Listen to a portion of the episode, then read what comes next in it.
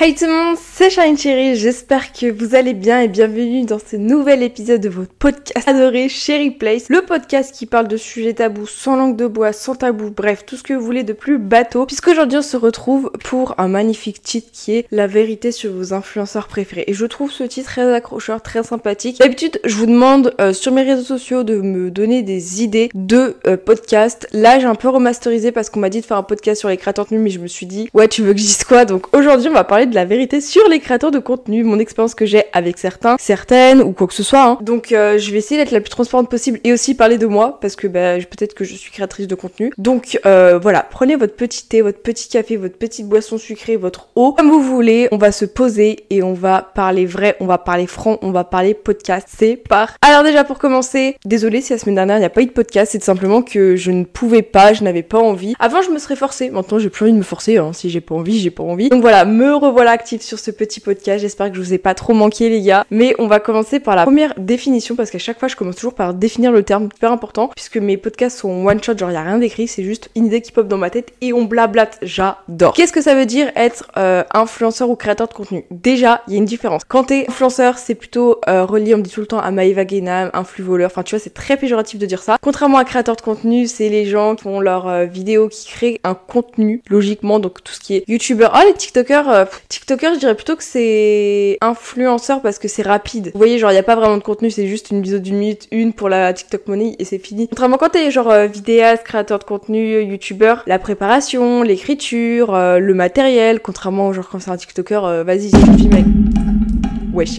tu te filmes avec ton téléphone et c'est fini. Donc en vrai, il y a un peu une différence. Euh, moi, je me considère plutôt comme une créatrice de contenu que comme euh, une influenceuse. Enfin, après, j'influence les gens d'une certaine manière quand je fais un truc et que les gens font pareil. J'influence, ok, mais c'est pas genre influencer en mode euh, je vends des AirPods moins 50%. Non, on n'est pas là. Donc je pense que vous avez un peu compris le principe. Donc dès lors que tu filmes des vidéos sur Internet, tu crées quelque chose sur Internet, tu peux être considéré comme un créateur. Après, il y a des petits créateurs Genre, je crois que les petits créateurs, enfin les micro-influenceurs, c'est genre de 0 à 10 000 abonnés. Ensuite, tu as les moyens influenceurs, c'est genre de 10 000 à 100 000 abonnés. Et au-delà de 100 000 abonnés, c'est genre les, les, influenceurs, quoi. Enfin, vous avez compris. Et après, t'as les big influenceurs, c'est au-delà d'un million d'abonnés. En caricaturant un peu. Donc, moi, avec ma chaîne YouTube principale, mes comptes TikTok, enfin voilà. On va dire que je suis dans la norme de créatrice de contenu influenceur, genre euh, normal. Qu'est-ce que la norme était? Mais vous voyez, genre, je suis plus trop considérée comme petite, je suis plus, je suis pas du tout considérée comme grande, donc on va dire on est sur une moyenne, on va dire ça comme ça. Donc voilà, c'est plutôt gratifiant, je ne sais pas, mais au moins on peut me considérer comme ça aujourd'hui. C'est incroyable. Et aujourd'hui, je voulais vraiment qu'on parle de la vérité sur ça, parce que hier, j'ai regardé une vidéo d'une petite YouTube, enfin une petite, non, une grande YouTubeuse américaine, Nicole Laino, ceux qui connaissent un peu le monde du lifestyle euh, américain, genre Fernanda Ramirez, ce genre de choses. Elle filme des vlogs, elle a genre 3 millions d'abonnés, presque 3 millions d'abonnés. Elle a 17 ans, elle a sa propre voiture, elle vit avec ses parents, ses parents sourient tout le temps, c'est une famille, genre euh, famille parfaite, euh, les deux enfants, la fille, le garçon, le papa, la maman aimante, ils se filment en cours, et déjà ils ont le droit de se filmer en cours. Moi ça m'énerve parce que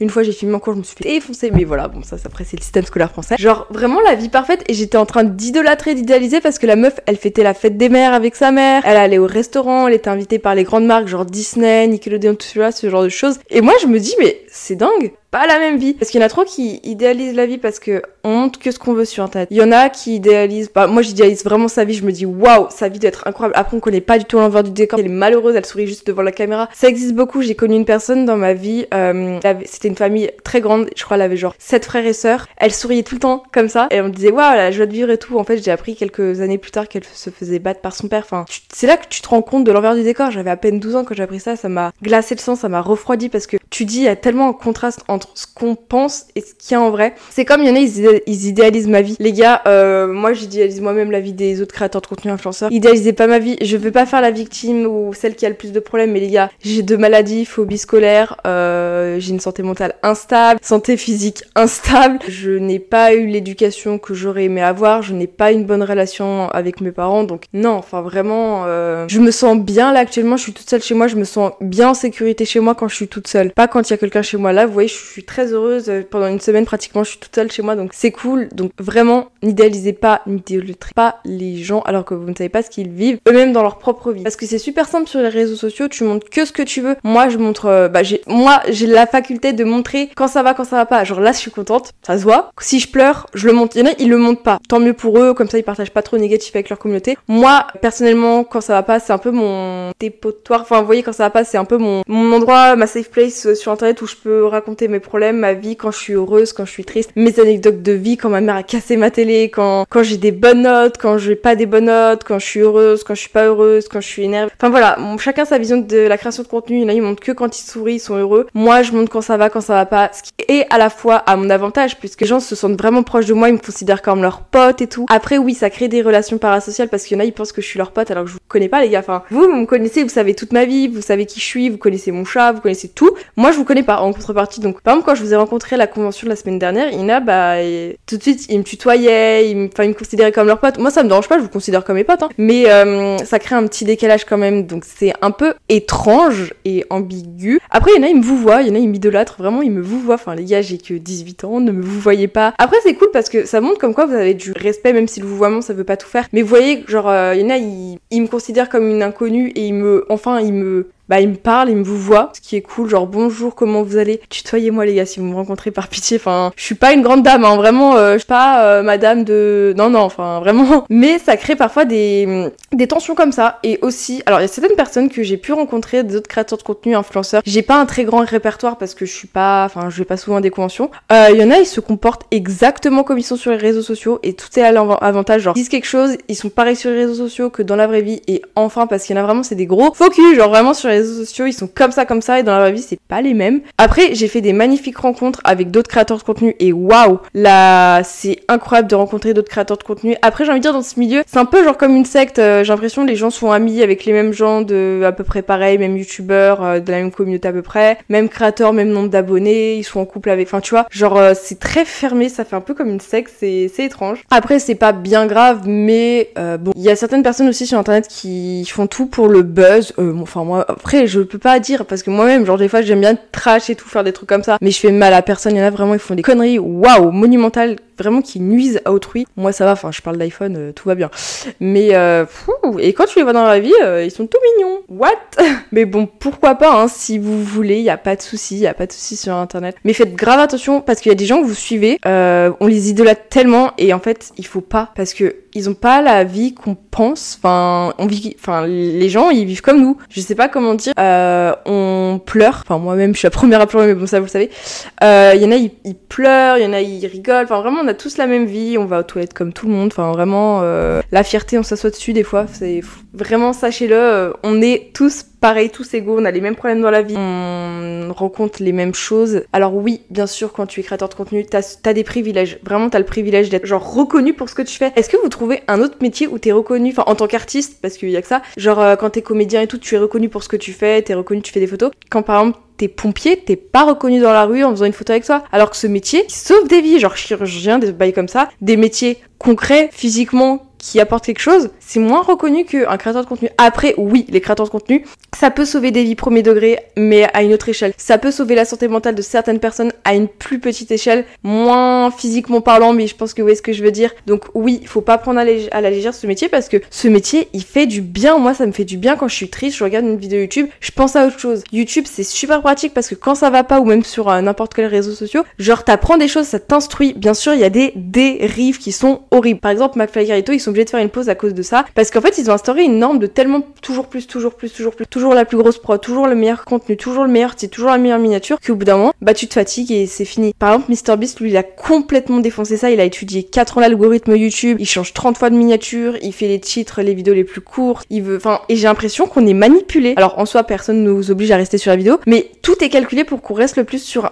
euh, la vidéo des autres. Genre, et tout le monde est là en mode, il faut que tu restes le plus longtemps sur ma vidéo, et je trouve ça horrible parce que on en perd un peu, bah, l'essence et la genèse de YouTube où ta petite vidéo dans ta petite chambre, dans ton petit coin, tu fais ta petite vidéo, bonjour, comment ça va? Ça, il y a plus, maintenant c'est meilleur titre, meilleure miniature, meilleur putacle. Et on est où Enfin, plus comme avant. Et c'est logique. Et heureusement que c'est plus comme avant. Mais vraiment, moi, le YouTube euh, que j'ai... Honnêtement, il y a un YouTube que j'ai énormément aimé. Alors oui, j'avais moins d'abonnés, oui, mais celui de 2017, genre quand je faisais mes petites vidéos pourries dans mon coin, dans ma chambre, j'ai personne me reconnaissait, personne savait, enfin voilà, c'était caché. J'étais très heureuse aussi. Je dis pas que j'étais plus heureuse, mais euh, mon aventure YouTube était différente. Genre vraiment, c'était moins prise de tête, c'était c'était vraiment cool. Faut pas renier le passé, il faut pas euh, vivre dans le passé non plus, parce que vivre dans le passé, ça servira strictement à rien. Mais j'avoue que parfois, le YouTube d'avant, de, de jusqu'à 2019, après il y a le confinement, le confinement de 2020, bah hum, c'est là où j'ai réellement commencé YouTube. J'ai commencé YouTube en 2017, mais j'ai réellement commencé YouTube au sérieux en 2020, donc ça fait à peu près 3 ans que je suis sur YouTube de manière sérieuse, parce que c'est à partir de ce moment-là où grâce à Animal Crossing m'a a changé sur Internet. Il y a encore 3 ans, j'aurais jamais pensé que l'année prochaine j'allais être en césure, qu'à 18 ans j'ai 5 chaînes YouTube, que je,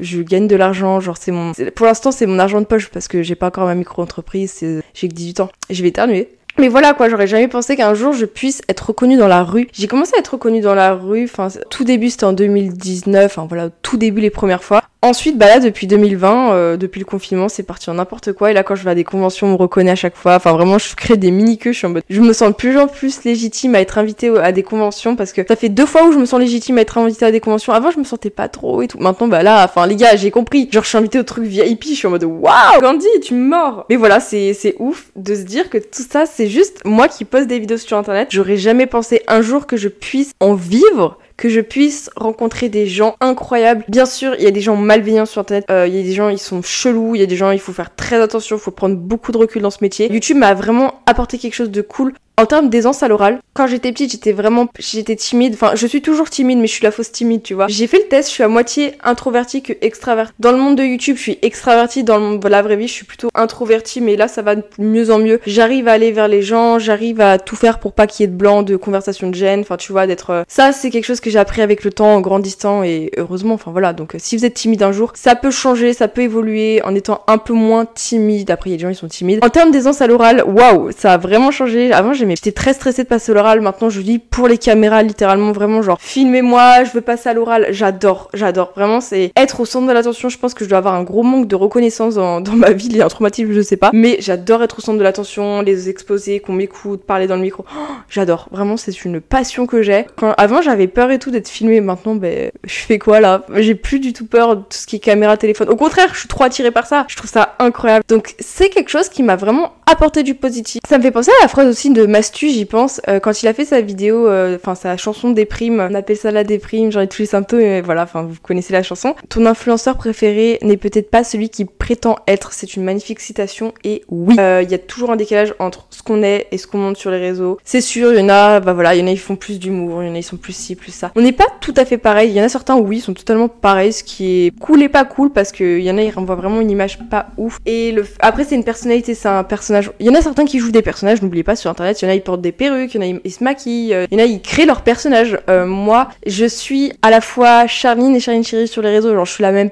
personne. Peut-être je suis un peu moins trash à faire des trucs, euh, à dire certains trucs trash, un peu plus euh, pas putaclic, mais vous voyez ce que je veux dire, genre un peu moins trash dans la vraie vie peut-être, mais mais ça va. Enfin, je suis pas méchante. Euh, je ne fais de mal à personne. J'ai pas fait de crasse dans le dos des gens. Moi, si je fais un truc mal, c'est sur l'espace public d'internet, mais je fais pas de trucs dans le dos des gens à créer des serveurs Discord, à mal parler, à faire des appels. Parce qu'il y en a, ils font ça, ils créent des dossiers sur toi. J'ai eu l'expérience malheureusement avec des gens. J'ai tombé sur le cul, vraiment. Waouh, incitation, harcèlement sur internet. Bah, moi, je suis pas ce genre de personne. Des fois, je peux être aigrie, des fois, je peux être énervée, mais bon, je vous ai dit, moi, c'est ma façon de voir l'internet. Je montre la personne que je suis sur les réseaux comme dans la vraie vie. Genre, je partage mes sentiments, je partage mes émotions, je fais de la création de contenu. Après, moi, il y a certains créateurs de contenu, je suis plutôt le type de meuf à suivre des créateurs de contenu très lifestyle. Euh, avant, je regardais plutôt tout ce qui était Animal Crossing. Maintenant, beaucoup moins. Je regarder peut-être un ou deux youtubeurs, c'est tout. Ça m'intéresse pas spécialement. Par contre, j'adore créer dessus, ça c'est vrai. Sachant que j'ai fait une énorme pause de septembre jusqu'à février. Là, j'ai repris de manière active. J'ai réussi à me. Ah oui, ça me fait penser, mais aussi dans le, dans le métier de on est omnibulé par les stats. Vraiment, euh, je suis arrivée du coup à faire pas mal de titres putaclic avant. Là, ça va, je me suis calmée, j'en fais un peu moins, je peux toujours en faire parce que c'est YouTube, voilà, il nous pousse à faire ça, oubliez pas parce que on a YouTube Studio, donc c'est un tableau sur 10 de tes dernières vidéos et ça marque euh, si ta vidéo elle fait down, elle fait moins de vues que d'habitude, les flèches sont vers le bas, c'est pas bien, contrairement quand tu fais plus de vues, les vues sont vers le haut, c'est tout vert, c'est trop bien. Donc YouTube, vraiment, il nous incite à toujours plus de vues, toujours plus de. Et moi qui suis dépendante des stats avec mon anxiété de performance, ça ne justifie pas tout, mais il y en a qui prennent pas ça en compte quand on souffre d'une pathologie telle que l'anxiété de performance, c'est trop chiant. Donc tout ce qui est chiffres, que ce soit notes, que ce soit poids, que ce soit taille, que ce soit statistique, ça me, c'est anxiogène, ça me met mal, ça me rend triste, ça me rend gris et énervé. Donc ça vraiment, euh, c'est pour ça que des fois ça nous amène à perdre l'essence de qui on est à la base sur internet à cause des stats. Euh, là ça va, je, je, je, le vis un peu mieux quand il y a moins de vues, quand il y a moins de stats. Avant je pleurais et tout, mais là ça va, je me suis un peu calmée. Ça m'empêche pas de mettre toujours des vidéos en privé, mais ça, ça va. Genre je me, je me suis un peu calmée, donc tant mieux. Hein. Mais euh, il y a toujours ce, mal-être vis-à-vis des stats. Mais il commence à partir petit à petit. Après il serait peut-être temps parce que ça faisait un an et demi, deux ans que c'était comme ça. Donc euh, là ça va un peu mieux. Je fais des petites vidéos dans mon coin, je fais de mal à personne. Euh, tant mieux si la vidéo marche, tant pis. Après j'ai envie de dire, c'est quand on est dans ces phases de down que ça peut que aller en up après parce que bah imaginons il y a un prochain Animal Crossing qui sort. Ceux qui me suivent sur ma chaîne YouTube Animal Crossing, tant mieux. Bah si mes vidéos sur ma chaîne YouTube de lifestyle font moins de vues, bah faut se dire c'est bientôt les vacances d'été, ça va bientôt être les vidéos back to school. Donc ça plaît toujours les vidéos back to school, ce genre de choses. Enfin tu vois ce voilà, faut essayer de trouver du positif même si moi je suis une meuf très pessimiste. Il y en a ils sont tout le temps optimistes et tout. Moi je vois toujours la vie en noir. Après on peut pas m'en vouloir parce que ça est dû à des choses que j'ai pu vivre quand j'étais plus ça. Faut apprendre à vivre avec parce que c'est c'est cool de, de l'accepter mais il faut rebondir, faut avancer, on peut pas rester comme ça toute notre vie. Parfois on peut modifier sa façon d'être sur les réseaux sociaux en tant que créateur, en tant que je sais pas quoi, dû à la pression euh, qu'on peut se mettre parce que dans ce métier-là, tu es ton propre patron, patron, je n'arrive plus à parler, tu es ta propre limite, tu es propre voilà. Donc si t'as pas envie de bosser, t'as envie de rien faire dans ton lit, tu peux, tu peux techniquement parlant, bon après ça se retourne contre toi parce que t'as rien foutu, t'as rien foutu, mais tu peux. Ça c'est un gros privilège, tu peux partir en vacances si tu veux, mais après t'es tout le temps en fait connecté sur les réseaux, genre là il est samedi, je travaille, enfin je travaille, je fais des vidéos, il y en a bah ils ont leur 35 euh, heures et c'est fini genre. Ah, ça me fait éternuer, mais voilà, donc euh, en soi, ce métier est cool parce que tu es ton propre patron, tu es ta propre limite, mais quand t'as pas de limite, tu peux bosser jusqu'à 1h du matin, 12 euh, heures par jour, mais en soi, enfin, c'est tellement un métier passion, c'est tellement un privilège que de faire ça, que en soi, vas-y, c'est tellement bénéf dans ta vie que tu trouves plus de positif que de négatif. Et ça, c'est vraiment une grande chance qu'on a, je trouve. Et, moi, j'en retiens vraiment pas mal de positif euh, vis-à-vis de tout ça. On a une grande chance, on est reconnu, on est apprécié. Oui, il y a des dérives parce qu'on reçoit euh, beaucoup. Moi, j'ai reçu, enfin, je reçois tous les jours du harcèlement sur les réseaux sociaux. Euh, des gens qui me disent va te, mm, mm, tu mérites rien, t'es trop ci, t'es pas assez ça. Franchement, aussi, on pèse, enfin vraiment, on va jamais plaire aux gens. Vraiment, donc faut écouter. Il y en a, ils font des commentaires constructifs. Mais moi, ce qui me saoule, c'est quand les gens disent euh, tout et leur contraire. Genre, il y a quelqu'un qui me dit ça, tu devrais faire ça, et l'autre qui me dit exactement l'inverse. Je dois croire qui? Je, sais pas. Genre, une fois, on m'a dit arrête de parler d'iPhone. J'ai arrêté. C'est quand tu parles d'iPhone? Je fais comment? Enfin, en fait, je fais un contenu, ça plaît pas.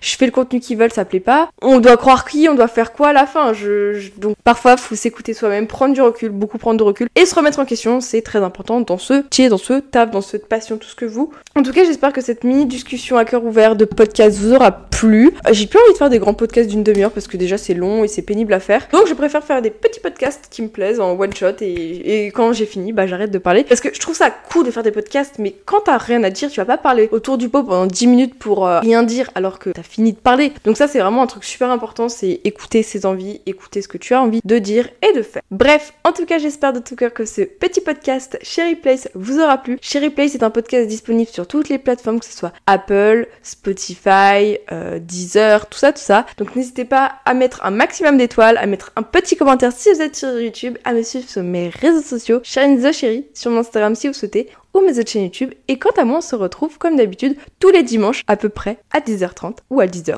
pour un prochain épisode de podcast. Ciao tout le monde, c'était Sharon Cherise. Bisous bisous.